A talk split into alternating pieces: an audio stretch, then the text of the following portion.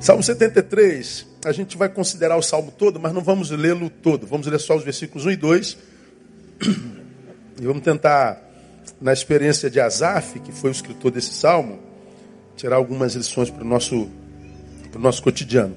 Os versos 1 e 2 dizem assim: Verdadeiramente bom é Deus para com Israel, para com os limpos de coração.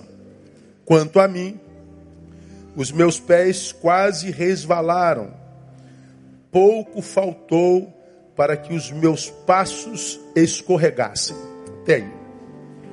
Asaf está fazendo um, uma análise sobre a vida, ele está assim, elucubrando. Ele está naqueles momentos nostálgicos que, que parece que, que passam nada dentro da gente, a gente começa a pensar sobre a vida. Ah, minha mulher e minhas filhas dizem que eu sou muito voado, né? Assim, eu, tem momentos que eu estou em algum lugar, de repente eu desligo assim, o meu olhar vai embora. Aí de vez em quando eles têm que falar assim, ei, oh, tudo bem? Tá aqui? Oi, oi, oi, oi. A, a, mente distrai assim, ó. Agora mesmo, na hora do almoço, foi isso. Estou almoçando com a André e a Tamara. E ela está falando comigo, só que eu, o meu corpo está na mesa, mas o meu pensamento no outro lugar. Aí eu falei, não, estou bem, o que, que foi? Não estava em outro lugar, né? Estava viajando. Ele disse que eu sou meio viajandão. Mas isso acontece com todo mundo, acontece. De vez em quando a gente dá assim uma, uma, uma, uma viajada, a gente faz umas reflexões da vida tal.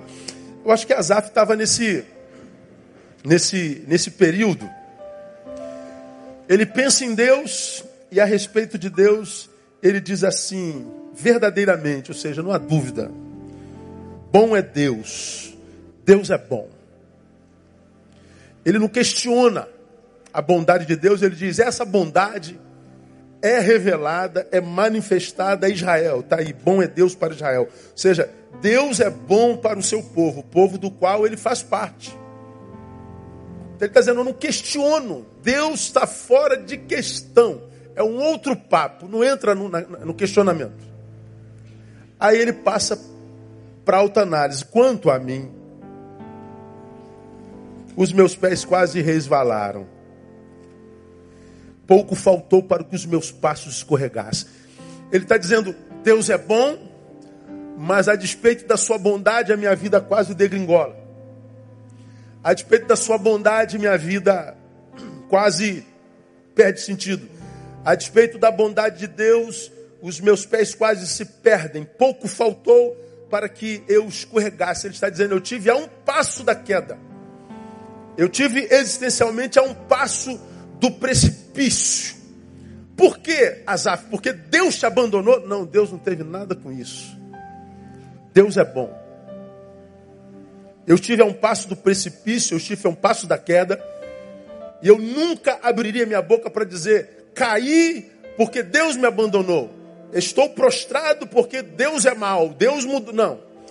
É, é, é o tipo de análise que eu admiro no ser humano. Aquele camarada que ele passa pela dor, mas ele não se transforma num coitadista, como você tem me ouvido falar aqui. Ele não vira naquele filho que passa a morrer de pena de si mesmo, se achando o mais injusto dos seres humanos do planeta, achando que tudo que, que aconteceu com ele, que o levou ao precipício existencial, tem nos outros a culpa, nunca em si mesmo. Não, Asaf não foi assim. Ele está dizendo: eu estive a um passo da, da queda, eu estive a um passo da desgraça, eu estive a um passo do precipício. Minha vida esteve entre, entre, entre a, na, na linha da morte, eu caminhei na linha do precipício. Mas ele continua dizendo: Deus é bom. É aquele camarada do meio do, do entulho da vida, destruída, do meio do precipício, ele extrai louvor. Deus é bom, sempre bom. Eu estou morrendo, eu estou desgraçado, eu estou ferido, mas ele continua adorador. É aquele camarada que está dizendo para o universo: não há nada que vocês façam em mim do lado de fora que vai mudar o que eu sou do lado de dentro, um adorador. Porque vocês sabem como que as adversidades da vida têm o poder de, primeiro, deformar a nossa essência, de adorador para murmurador, falo muito sobre isso aqui. A gente vincula a bondade de Deus ao que acontece conosco, De modo que se Deus que é bom deixa de ser bom na visão do que sofre, porque eu estou sofrendo, então, porque Deus deixou de ser bom, eu também me modifico. Eu deixo de ser adorador e passo a ser murmurador. Só que essa análise é uma análise covarde. Essa análise não é análise, uma análise verdadeira, honesta. É uma análise de quem está, consciente ou inconscientemente, se recusando a ver a vida com os olhos da verdade. Primeiro, porque Deus não muda. Em função do que acontece com a gente, a gente prega sobre isso aqui todo domingo. Você é doutor nisso aí, não é? Ah, se Deus fosse bom, não teria acontecido isso comigo. É, aconteceu e Deus continua bom. Então por que, que aconteceu contigo? Aconteceu contigo, com esse irmão que está do seu lado não aconteceu. Você está querendo morrer, mas esse irmão que está do seu lado está querendo viver 200 anos. Vocês estão vivendo no mesmo dia, estão congregando na mesma congregação, estão ouvindo a mesma palavra, estão vivendo no mesmo cronos, estão servindo ao mesmo Deus, estão desenvolvendo a, a, a, a história similar. Só que um está querendo viver 200 anos e outro está querendo morrer. Ora, se Deus mudou porque você está sofrendo, então por que esse que está do teu lado está coberto de bênção? Se Deus agora não é mais bom só porque a dor chegou, então por que, que esse aí está celebrando, querendo viver 200 anos? Se Deus mudou por causa do que aconteceu contigo, bom, todo mundo deveria estar tá sofrendo porque o bondoso Deus virou maldoso Deus. Então a análise não é honesta. A análise é de quem que foi acometido pelo sofrimento, pela queda, esteve no precipício ou caiu no precipício e no precipício se permitiu deformar. E porque se permitiu deformar, teve a visão deformada e por isso vê Deus de forma equivocada, vê a, as circunstâncias de forma equivocada e por causa disso se postura na dor de forma equivocada. Esse equívoco é o que mantém o sujeito onde está. Não é Deus. Deus é bom. Aconteça o que aconteça comigo, Deus é bom. Ah, se Deus fosse bom, a Raíssa não estava com câncer. É, a Raíssa está com câncer, mas tem um bilhão de outras crianças que não estão. Existem outros milhões de pessoas que Deus curou.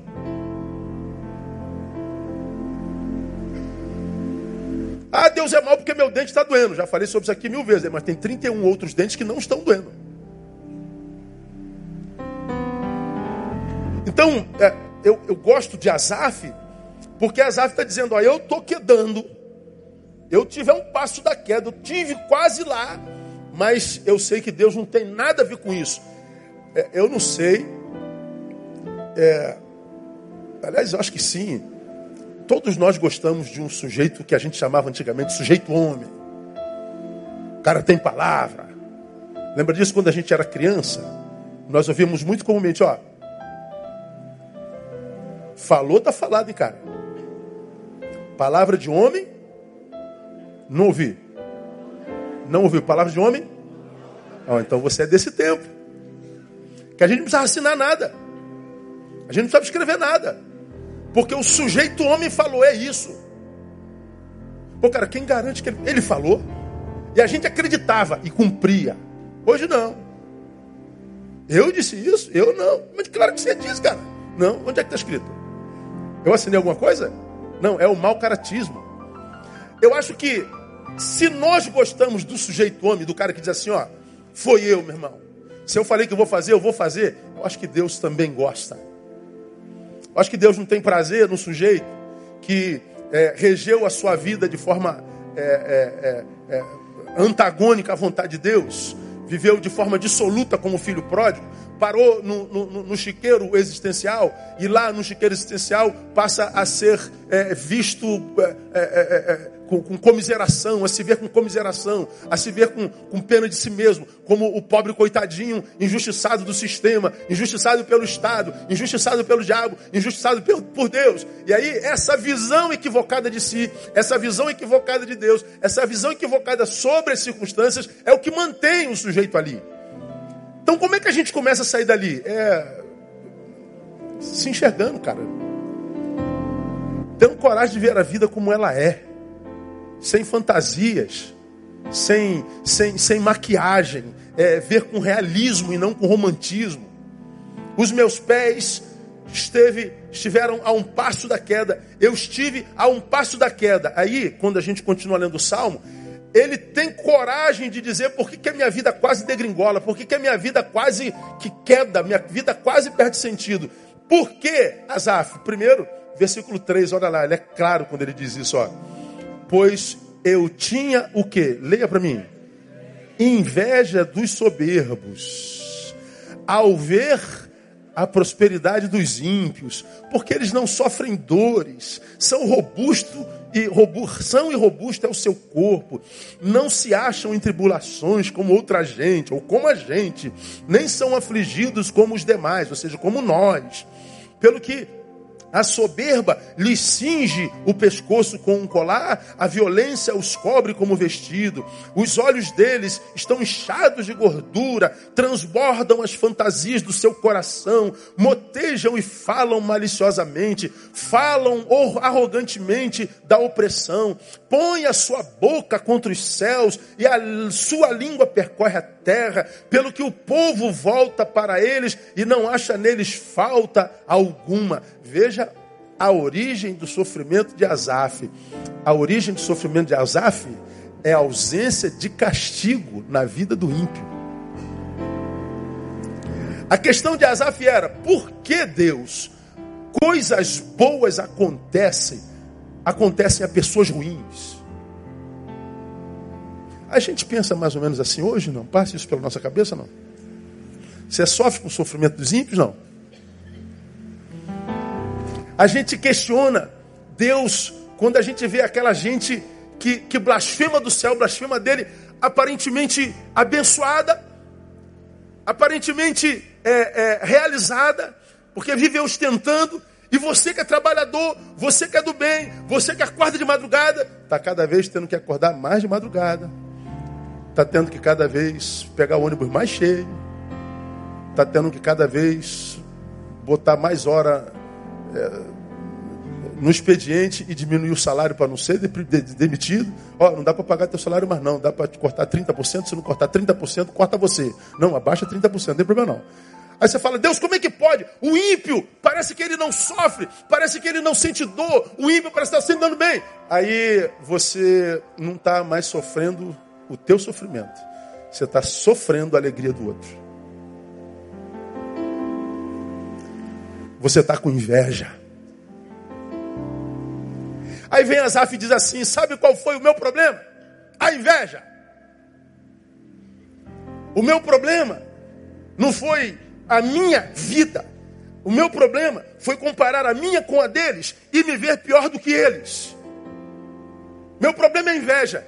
Pois é, o que Asaf está dizendo, é a palavra de Deus, é que não há como, sendo invejoso, ter uma vida que da qual a gente sinta Orgulho.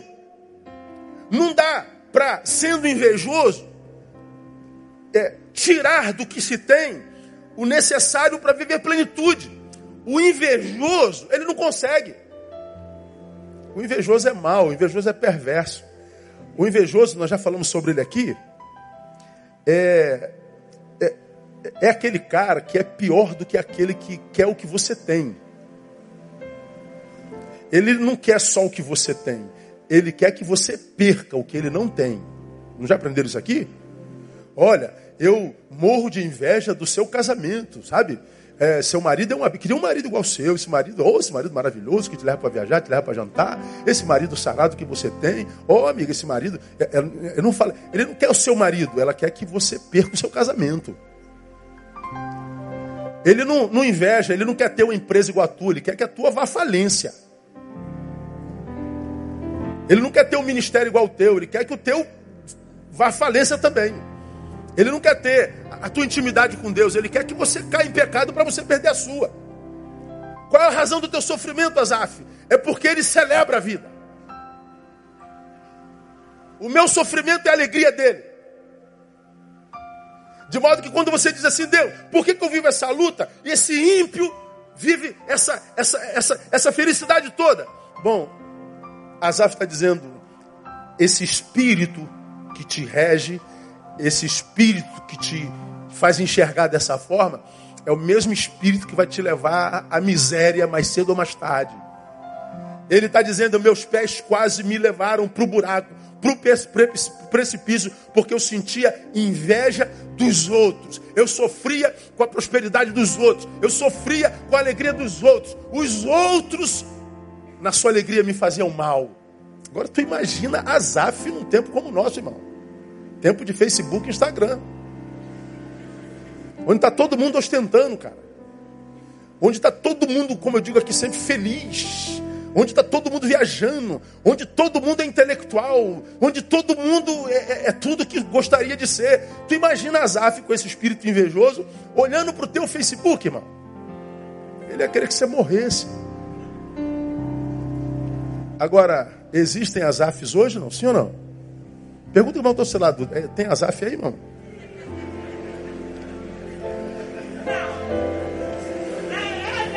É, Jeová, é. Vai estar os dois Jeová, um do lado do outro. Né? Negócio é, tá maluco. Aleluia.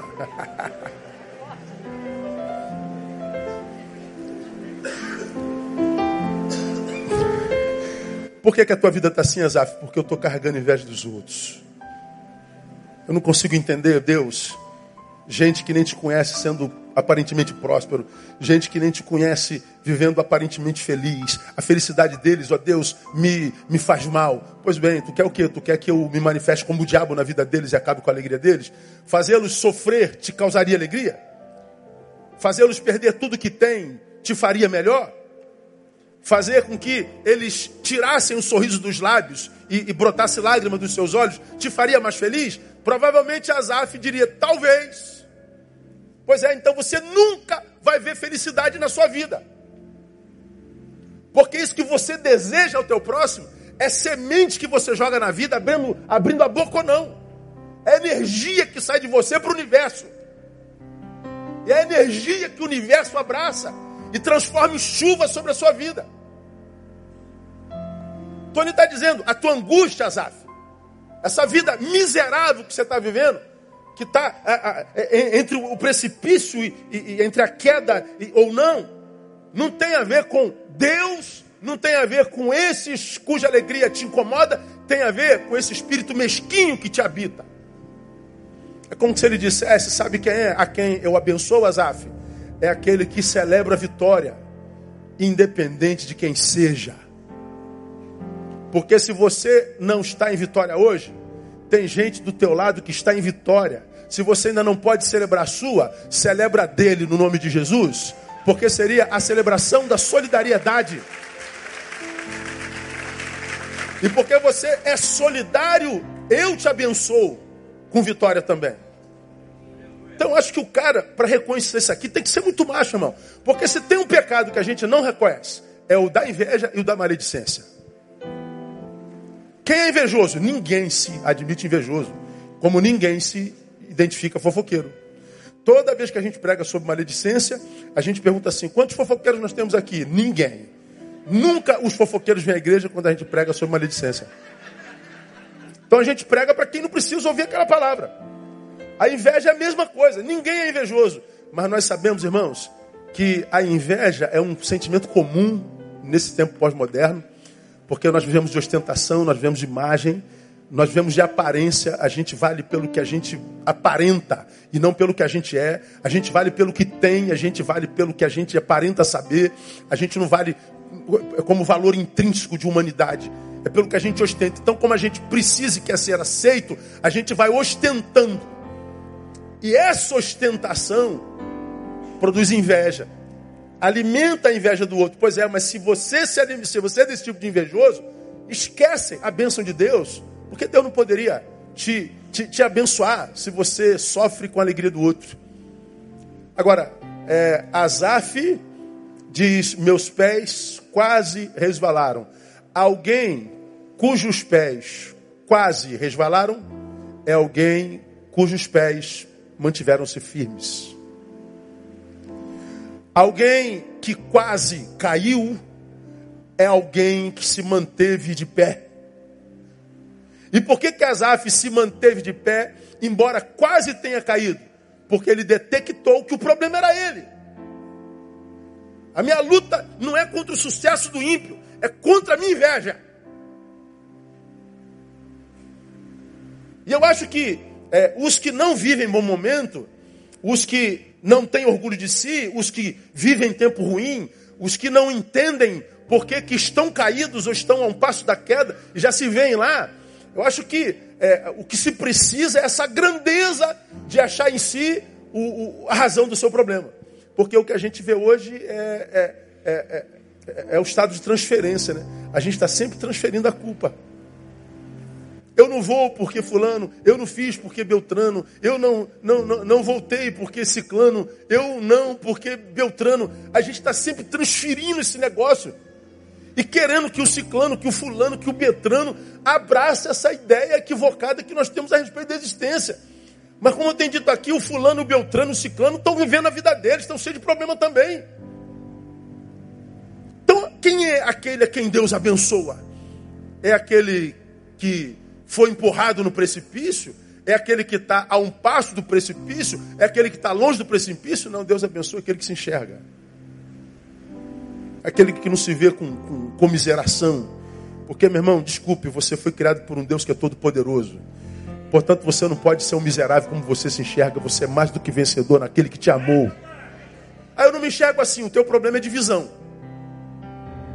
Mas está dito na palavra: eu posso todas as coisas daquele que me fortalece. Se você estiver nele e a força dele for revelada sobre você, manifestada sobre você, você pode todas as coisas no nome de Jesus. Então acredita nessa palavra. Por que, que Asaf quase caiu? Carregava em si inveja dos outros mais? Porque ele co começou a se desinteressar pelas coisas espirituais. A, a, a, prosperidade do ímpio fez com que o olho dele se, se fosse imposto na prosperidade do ímpio. Ou seja, a coisa que gerava inveja nele, era a coisa que ele chamava de bênção. Então ele ficou de olho na bênção do ímpio, tirou os olhos do abençoador. Veja o versículo 13. Na verdade, que em vão tenho purificado o meu coração e lavado as minhas mãos na inocência, pois todo dia tenho sido afligido e castigado cada manhã. Em verdade que em vão tenho purificado meu coração e lavado as minhas mãos na inocência. Ele está dizendo assim: o que, que adianta eu viver santificação? O que, que adianta eu ir para a igreja adorar o Senhor? O que, que adianta eu ir para a igreja e, e ouvir a sua palavra? O que, que adianta? Que sentido tem nesse negócio? Porque tem gente que não vai à igreja, tem gente que não se purifica, tem gente que é canalha, tem gente que, que, que, que não presta nada, e essa pessoa parece que Deus está abençoando, e eu estou aqui purificando minhas mãos, eu estou aqui me santificando. Isso para mim é uma grande perda de tempo. É o que ele passou a pensar. Quando isso perde sentido para mim, eu secundarizo isso. Mais uma vez, o sujeito é deformado pelo comportamento alheio. Você acha que não vale servir a Deus porque você acredita que não vale a pena fazê-lo, porque você serve a Deus e sofre. Na tua cabeça, se eu sirvo a Deus, eu não sofro. Se eu sirvo a Deus, eu me dou bem. Aí eu lembro você de um outro sermão que eu preguei aqui. Jesus está crucificado na cruz do centro. Do lado direito tem um bandido, do lado esquerdo tem outro. Um diz assim: pô, tu não é o Cristo, brother? E está aí passando essa vergonha, sofrendo, feito um maluco? Pô, sai daí, salva a gente, pô. Ah, tu é maior caô, pô. O outro diz assim, pô, cara, você nem na dor aprende. A gente está aqui a um, a um minuto da morte. E nem na dor você vira discípulo. Você não se enxerga. Nós estamos aqui porque nós merecemos estar aqui. Olha o bandido consciente. Agora, esse cara aqui não fez nada para estar tá aqui. Ele não deveria estar na companhia de gente como a gente. Aí ele se volta para Jesus e diz assim: Mestre, lembra-te de mim quando entrares no teu reino. Jesus olha para ele e diz: Na verdade, na verdade, digo, hoje mesmo estarás comigo no paraíso. Perceba que ao murmurador, Jesus não manda a palavra. Jesus ignora. O da esquerda e da direita sentiam a mesma dor, estavam no mesmo lugar. Estavam na mesma situação. Mas para um, o Deus homem crucificado por amor ignora, mas para outro ele se manifesta com amor e graça, restaurando o seu futuro. Porque se na carne seu futuro estava confiscado, na eternidade ele estava restaurado. Agora, aonde entra cada um de nós? Somos o bandido da direita ou somos o bandido da esquerda? Grande parte dos que estão carregando cruzes pesadas e dali não saem de jeito nenhum, são como esse bandido da esquerda, que tem uma visão equivocada. Se tu és Deus, desce daí e nos tire daqui. Porque se você é Deus, eu estou na tua presença, na presença de Deus eu sempre me dou bem. Na presença de Deus eu não sofro. Na presença de Deus eu não perco. Pois é, essa é a visão de muita gente e pior, de muitos crentes. Porque presença de Deus e dor na cabeça dessas pessoas são incompatíveis. Só que essa visão não é a visão do verdadeiro cristão, essa é a visão do bandido. Que acha que Deus faz acepção de filhos, que acha que Deus faz acepção de pessoas, que Deus tem um povo predileto na terra. Não tem, não. Ele tanto tinha poder para sair daquela cruz, que, a despeito de ter esse poder, se permitiu matar, mas ao terceiro dia não venceu a cruz, venceu a morte. Ele poderia tirar esse bandido da cruz direita daquele lugar, mas ele disse: Não, esse lugar é teu. Mas por causa da tua postura, eu te livro de um outro lugar. E foi o que ele fez. Por quê? Por causa da postura do sujeito que na dor se enxerga. Nós merecemos estar aqui, irmão. Nós dois cavamos esse presente. Nós estamos colhendo o que nós plantamos, cara. Se enxerga, pô. Tem misericórdia de mim, me lembra quando entraram no teu reino. Como eu tenho dito sempre, o problema do homem é sempre o homem. O nosso problema é sempre nós. Ele está dizendo: Eu tenho inveja e eu acabei perdendo interesse pelas coisas espirituais. Eu perdi interesse nesse Jesus que está na cruz e não faz nada, que diz que é Deus, mas não se manifesta. Acho que não vale a pena servi-lo, não vale a pena adorá-lo, não vale a pena relacionar-me com ele. Pois é, mais uma vez um, um, um equívoco de visão. Essa essa visão equivocada a respeito da espiritualidade faz com que você secundarize a espiritualidade e você desconstrói o projeto de Deus para a tua vida, porque é o Cristo que diz: "Mas buscai primeiro o quê? O reino de Deus e a sua justiça, e as outras coisas serão acrescentadas." Como quem diz: Olha, eu sei que você precisa de coisas, e eu sei que você precisa de muitas coisas, mas antes das coisas que você precisa, busca o reino, porque se você buscar o reino, as coisas chegam. Agora, quando as coisas demoram, a gente tira o reino do lugar, o secundariza e desconfigura o projeto do eterno para nós. Ah, por que, que Deus. Tira Deus da história. Deus é bom. Eu é que sou invejoso. Deus é bom para com Israel, seu povo. É que eu secundarizei as coisas dele. Deus é bom. Eu é que sou péssimo gestor de mim mesmo. Deus é bom. É sujeito homem. Agora, vamos imaginar que você, diferente de Asaf, não esteja um, esteve a um passo da queda, mas já caiu mesmo.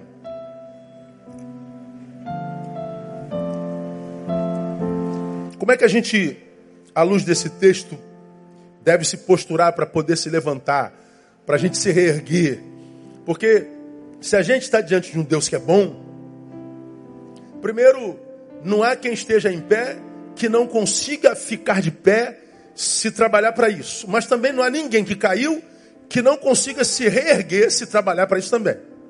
Como você tem me ouvido falar aqui, não há lugar que o pecado possa me levar, que do qual a graça de Deus não me possa resgatar. Como quem diz, eu não sei onde você foi parar. A graça de Deus te tira daí no nome de Jesus.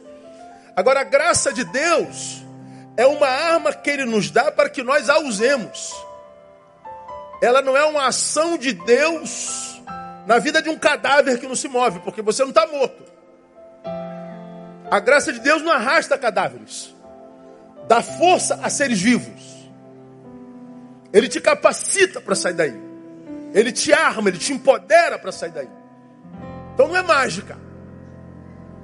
Então é uma mudança de postura, é uma mudança de visão. Lamentavelmente, grande parte da igreja brasileira tem formado uma geração de crentes parasitas, de crentes que não gostam de trabalho, porque acham que Deus faz tudo por nós. Aí você fica ouvindo seis sextas-feiras da libertação total. Aí tu tá vivendo errado há 30 anos. Tá numa cadeia do inferno, amarrado com a vida toda encalacrada. Aí acredita que pelo fato de vir à igreja seis vezes em sexta-feira, Deus vai fazer o milagre de desatar os nós. 15 quintas-feiras do desencapetamento global. 12 sábados do, do, da quebra do, do o parta. Aí você fica preso ao número. Preso ao número. É, os sete banhos de Naamã.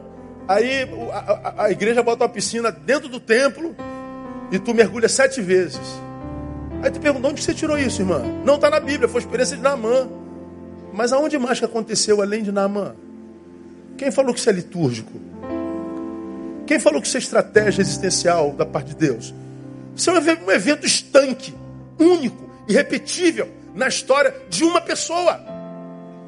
Aí o cara dá sete mergulha. Um, dois, três, seis. Oh, meu Deus, não, tem que dar o sétimo. Aí dá o sétimo, continua canceroso.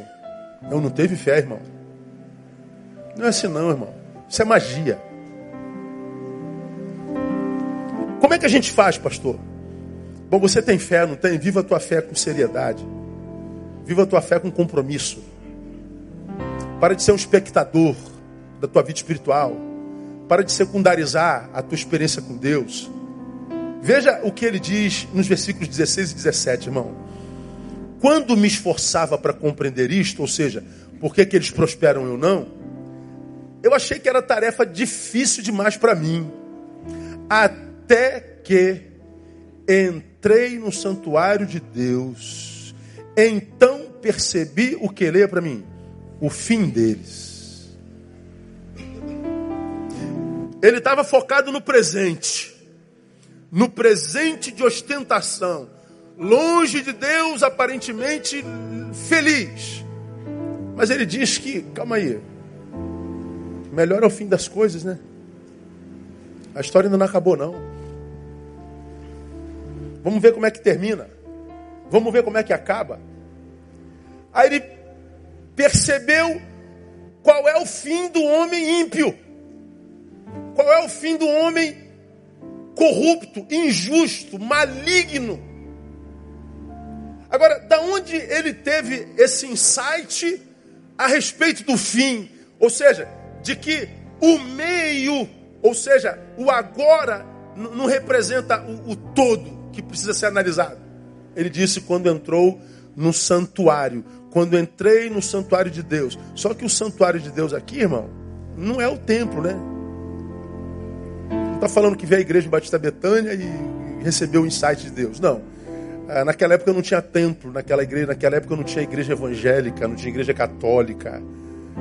De que santuário ele está dizendo? Ele fala de, de entrar é, na presença de Deus, entrar em espírito. Ele, ao invés de olhar para o ímpio que prospera, ele volta-se para o Senhor que é bom. Ele, ao invés de alimentar a sua inveja, ele alimenta a sua espiritualidade. Diz: Deus, tem misericórdia de mim. Eu sou um homem invejoso. Eu quero, quero confessar, meu pai, eu estou sofrendo com a alegria dessa gente. A ostentação deles me incomoda. Esse aqui, aparente equilíbrio mexe comigo. Eu sou um ser influenciado pela minha geração. Tem misericórdia de mim. Quando ele se enxerga e se confessa, ou seja, eu sou invejoso, então o Deus que é bom se manifesta.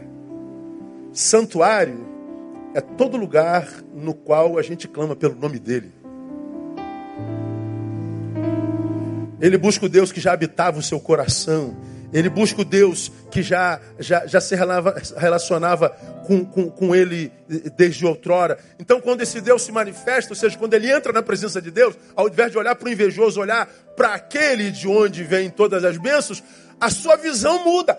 Ele muda de visão muda de perspectiva. Ele então entende, epa, não se iluda com o que os teus olhos veem, porque os teus olhos não veem nada, Azaf. Irmãos, quantas vezes, olha, não foi uma nem duas vezes, não. A gente trabalha com multidão, né? então é, é, é tanta história para contar assim que você não tem noção, você não imagina o que, que a gente vê, sabe, ouve, escuta, percebe e, e, e capta. É assim um negócio doido. Quantas vezes eu vi gente é, publicando hoje uma pretensa família, é, felicidade familiar, é, sendo que ontem esteve no gabinete tratando a data do divórcio. Quantas vezes vendendo uma imagem hoje de gente realidade feliz, gente que tentou suicídio dois dias antes? Eu falei, meu Deus, é o cúmulo da hipocrisia. É, a pessoa poderia pelo menos ficar quieta.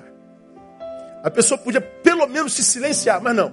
A, a doença é tão grande, a dependência da opinião alheia, a dependência do like alheio, a necessidade de ser para o outro é tão grande que mesmo tendo tentado suicídio ontem, eu publico felicidade hoje.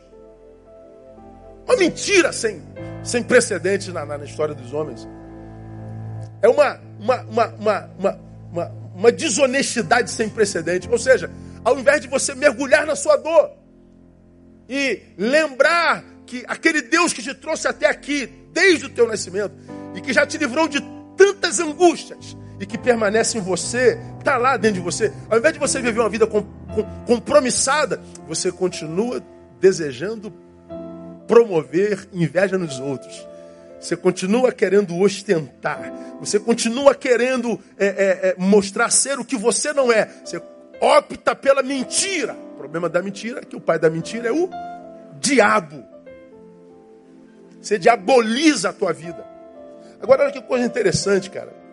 Ele ah, diz na, na, na, na, palavra: quando o meu.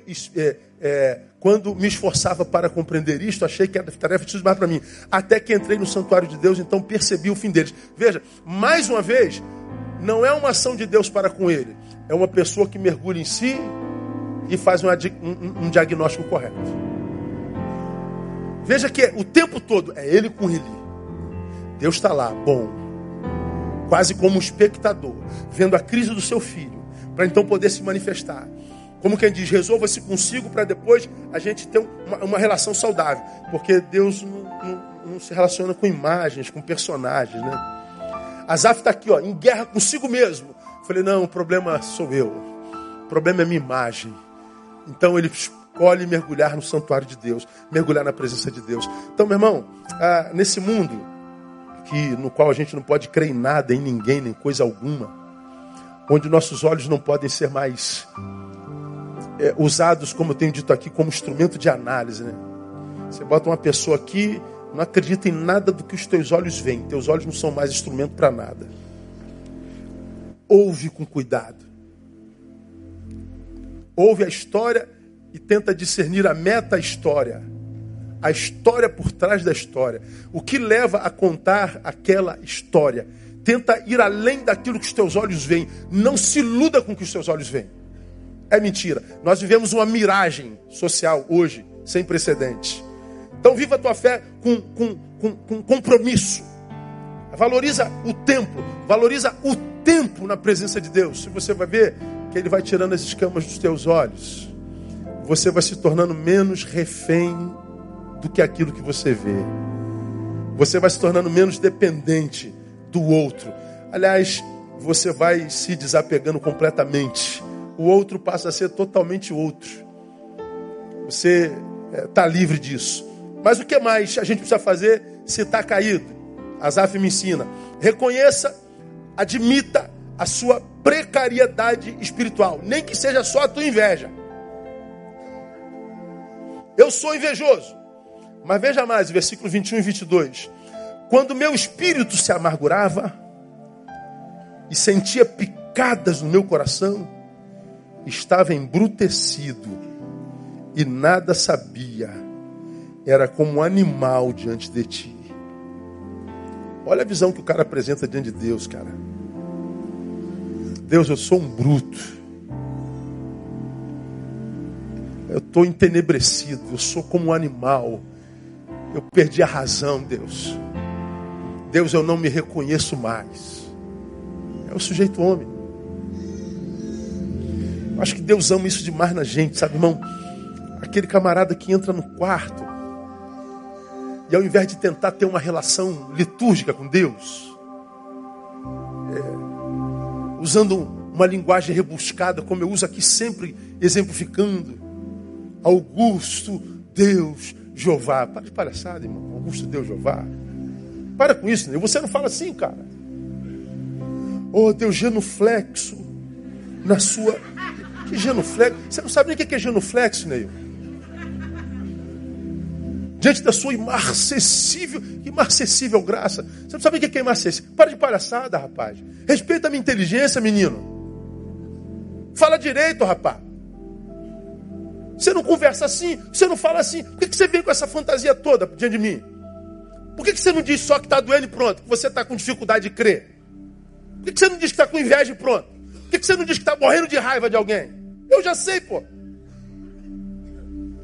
Então para de vir com essa liturgia boba, evangélica para mim. Por que, que eu digo quando você, indivíduo, quer falar comigo, não pode ser na congregação, tem que ser no quarto em secreto. Tem que ser no quarto em secreto para que você não use fantasia gospel. Para que você não precise representar. Para que você possa estar nu na minha presença. Mas não, a gente entra na presença dele com fantasia, mesmo sozinho.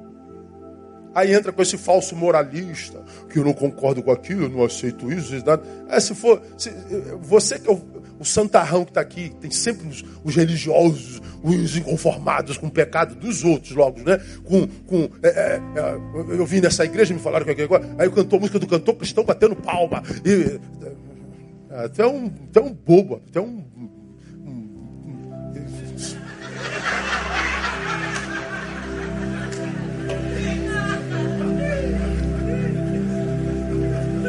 eu diria só para tirar o, o, o, o, Tira só o.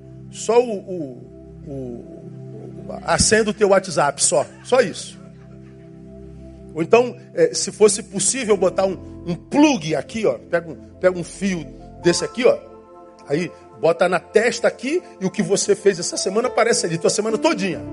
Queria ver se essa santidade toda é, se manteria de pé. Se essa moralidade toda se essa é, santidade toda fosse autenticada pelo que fosse revelado aqui nos teus pensamentos, seu hipócrita. Aí a gente leva essa hipocrisia para o quarto, para a relação com Deus. E Deus está aqui ignorando você, como ignorou o da cruz.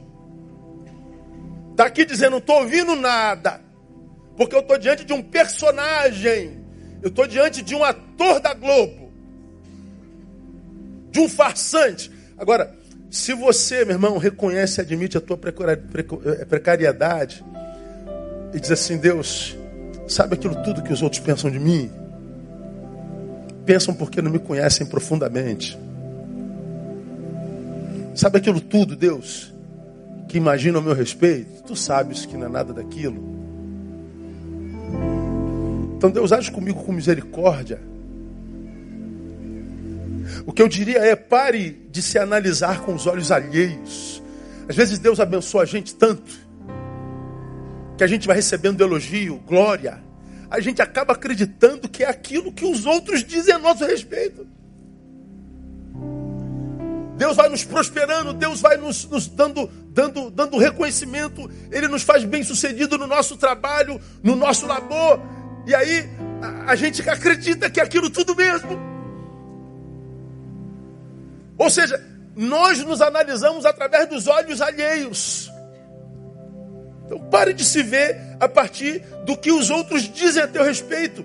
E o que eles dizem a nosso respeito dizem porque não nos conhecem. É por isso que os mitos existem. Os mitos só existem porque nós não conhecemos os seus defeitos. Porque quando o defeito do mito aparece, o mito também desaparece junto. Então, quando você for se relacionar com Deus, não, não leve essa imagem produzida pela análise alheia para o quarto, mas não, entra nu. Não, não leva glória nenhuma para dentro do quarto. Admita a sua precariedade. E você vai ver que quando você mostrar para Deus que você se enxerga como é, você vai ouvir de Deus assim: Ah, então você chegou no ponto que eu queria, meu filho. Porque se você se enxerga precário, como de fato é, porque é caído, então você está pronto para receber mais de mim, porque eu sei que te dando mais você não vai se soberbecer. Agora não, a gente, a gente tem e acredita que é o que tem. A gente sabe e acredita que a gente é o que sabe. A gente faz bem e a gente acredita que a gente é o que faz. Não, a gente não é o que a gente faz, não. A gente é o que é aqui dentro. Ó. E aqui dentro todos nós estamos caídos e somos dependentes da glória e da graça de Jesus de Nazaré. Então, se a gente entra assim na presença dele, irmão, admita a sua precariedade. A gente vê muitas, muitas estrelas, né, gospels, os santarrões do mundo, os caras não têm defeito. Eu rodo o Brasil inteiro pregando, às vezes eu vejo algumas pessoas ministrando, eu falo assim, meu Deus, esse cara é tão crente que eu acho que eu nem vou subir nesse palco que eu vou cair. Cara, é assim, um negócio de maluco, cara. Eu já falei sobre isso aqui. O cara, o cara falou assim, irmãos, eu estava, eu estava no trânsito essa semana e Deus me disse, olha, fala com aquele motorista isso. Eu falei e ele começou a chorar. Eu falei, caramba, rapaz. Aí eu estava na padaria, Deus falou, fala, fala com, com o atendente isso. Eu falei com ele, ele começou a chorar. Olha, eu estava jogando bola, Deus mandou parar a bola no meio do jogo e mandou falar com o goleiro. Isso eu falei, o goleiro começou a chorar. Eu falei, meu Deus, todo mundo que esse cara fala chora. Eu falo, ninguém chora, mano. Ou chora de raiva de mim, ou alguma coisa assim, irmão. Que isso? É uma santidade doida, cara. Os caras estão andando, eu, eu tava no carro, Deus falou comigo, eu tava, Deus falou comigo, Deus falou comigo. Eu falei, Deus, tu fala tanto com essa gente. E às vezes eu entro em crise porque Deus não fala nada comigo. É um silêncio divino que eu falo assim, Deus, dá um sinalzinho aí, meu.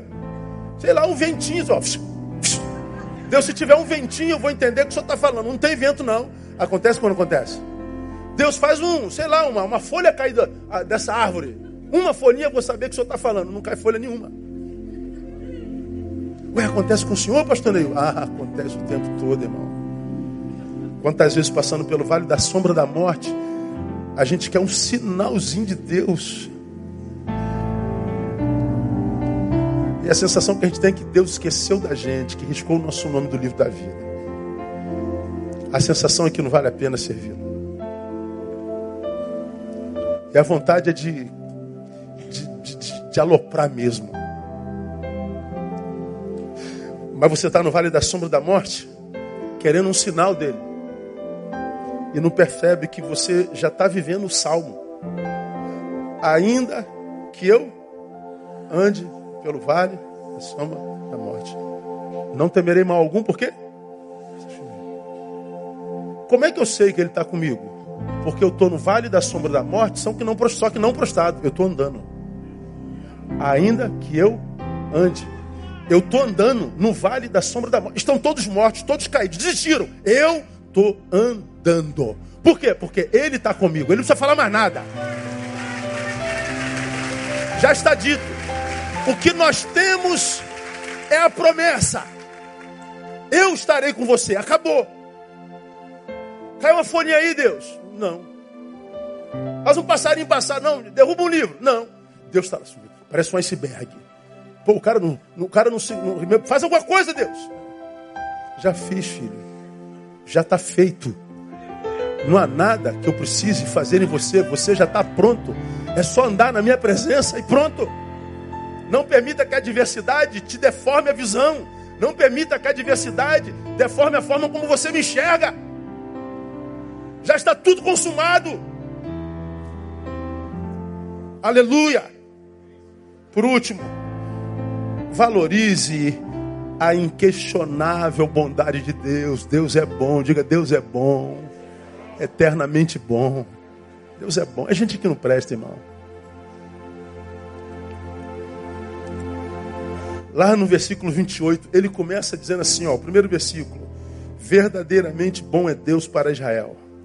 O último versículo: Mas para mim, bom é aproximar-me de Deus. Ponho a minha confiança no Senhor Deus para anunciar todas as suas obras. Veja, o cara começa no versículo 2 revelando a sua crise com o mundo. Ele termina sua crise na presença de Deus. Deus ao qual ele no início disse: é bom. O segredo é andar na presença de Deus. Porque se você andar pela vista dos teus olhos, meu irmão, vai fazer besteira. A gente vai matar um, irmão. Uma hora esse mal que nos habita eclode, explode. Porque a gente vive cheio de ódio. Nós estamos, nós estamos tomados por ódio. Você vê isso no trânsito, você vê isso nas redes. A gente está contaminado por esse tempo corrupto, impune, polarizado gente está por aqui. Sai da presença de Deus, faz uma besteira, a gente estraga a nossa vida. Valorize a inquestionável bondade de Deus. Por quê? Primeiro, porque ele é bom, diz o versículo primeiro. O versículo 23, na parte A, bota aí para mim, Panel. Todavia estou sempre contigo. Portanto, ele está dizendo: o Deus que é bom é companhia constante sempre contigo. Tu estás sempre comigo e eu contigo. Então, a bondade dele se manifesta sendo companhia. Na parte B, tu me seguras a mão direita. Então, a presença, a bondade dele se manifesta com segurança. Tu me seguras pela mão direita. Ou seja, é, por que, que ele me segurou pela mão? Porque possivelmente eu esteja quedando. Então ele diz: meu irmão, se acabou a tua força, tu vai na minha. Porque filho meu não fica para trás, eu seguro na sua mão e te levo. A bondade de Deus é segurança. A bondade de Deus diz o 24, põe aí, panel. Diz lá: Tu me guias com o teu conselho, é direção. Ele não nos deixa parado na bifurcação, nas bifurcações da vida. Ele diz: é para cá, é para lá, Neil. Segura na minha mão. Ele dá direção. E o parte última, depois me receberás em glória. A bondade dele se manifesta com vida eterna. Ele é Deus bom agora e é agora porque foi ontem. Mas é será também amanhã. E não só no amanhã que termina às 24 horas, mas o amanhã que não termina jamais na eternidade. Então, ah, amado, eu, eu, eu acredito que se Deus colocou essa palavra no meu coração, é, trouxe alguém para ouvir, você de repente esteja a um passo da queda. Quem sabe como Asaf dizendo, Deus, acho que não vale a pena. Não sei se a vida espiritual vale a pena, não sei se o serviço Senhor vale a pena. Eu acho que vale completamente, porque no início do texto ele sofre porque o ímpio hoje é rico. Mas lá no 18 ele diz assim: Tu os lanças para a ruína. Ah, agora tu está enxergando direitinho, né, Azaf? Hoje ele aparentemente está bem, e amanhã em ruína. Não inveje os outros, não. Permanece na presença do Senhor. Já o servo de Deus, que hoje está pobre e resmungando, porque resolveu enxergar-se como de fato é, diz o versículo 24: ah, depois me receberás em glória. Vê a diferença do hoje do ímpio e o amanhã dele, do hoje do correto e o amanhã dele. A Bíblia diz que melhor é o fim das coisas. E por pior, irmão, que você diga esteja a sua vida comparada com a aparente prosperidade do ímpio, ainda que você se reconheça mal, nesse lugar que você acha que é mal, você tem tido toda a provisão. Você não está aqui com fome nesse exato momento, glória a Deus. E se está com fome quando acabar o culto, tem o que comer. E se não tem o que comer, passa na cantina, pega uma coxinha que eu pago. Aleluia. É, ninguém dorme com fome. Meu irmão, o Senhor é bom. Ele é uma fortaleza na hora da adversidade. Que Ele te abençoe e que Ele te dê um segundo semestre cheio de experiências com Ele pelo poder da sua mão. Vamos aplaudir a Ele e vamos orar e vamos embora. Eu quero orar com você que está aqui diz assim, pastor, essa palavra foi para mim. Meus pés estão quase resvalando. Eu estou caído, Deus. Eu, quero, eu não quero ter mais essa visão equivocada de Deus, das coisas. Não. Pastor, Deus falou comigo nessa noite. Sai do seu lugar, vem aqui na frente. Eu quero orar com você. Quero terminar esse culto orando por você. Vem cá. O Senhor renove a tua força, a tua fé, a tua esperança. Teu, teu, teu, tudo que é em você. Deus, não vale a pena te servir? Vale a pena servir. Então vem aqui, eu quero orar com você. Que o Senhor renove a tua fé, a tua esperança, a tua força. Que o Senhor restaure a tua visão, tua forma de enxergar, tua comunhão. Que o Senhor restaure tudo que precisa ser restaurado. Vamos todos ficar em pé agora. Quem vem à frente, venha.